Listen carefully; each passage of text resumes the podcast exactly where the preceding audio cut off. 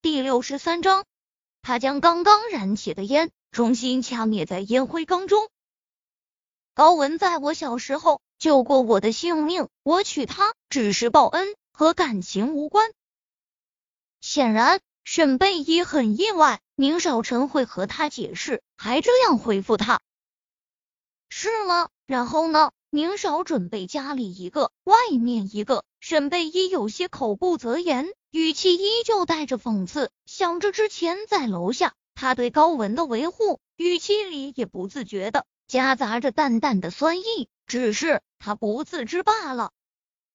他虽然是一不起眼的小卒，但他的思想里是绝对接受不了做别人的小三，哪怕这是爱情，他也宁可不要。更别说他还认识高文，人家对他还不错的情况下，他更是做不出来挖人墙角的事。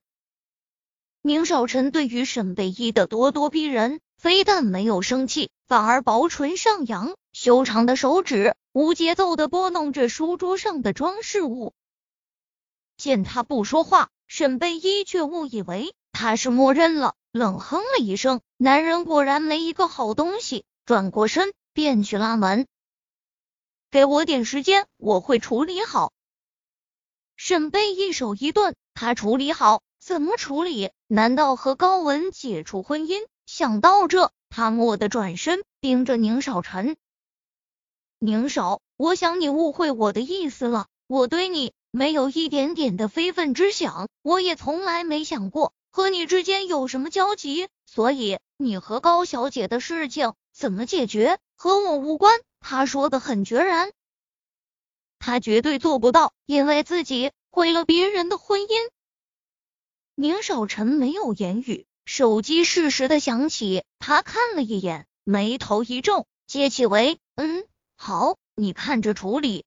沈贝依盯着他看，身材修长而高大，五官立体，这男人无论哪个角度看上去都那么惹眼。他永远忘不了那天，他抬头看到眼前的他时，心情有多激动。沈贝一想，或许就是那一刻，这男人就让他动心了吧。他怔怔的看着他，目光中难掩欣赏与悸动。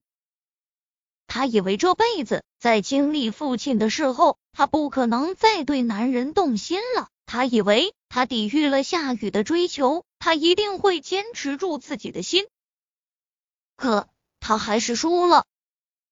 宁少臣挂了电话，回头便对上了沈贝依出神的眸子，唇角微微上扬，很荣幸能被沈小姐多看几眼。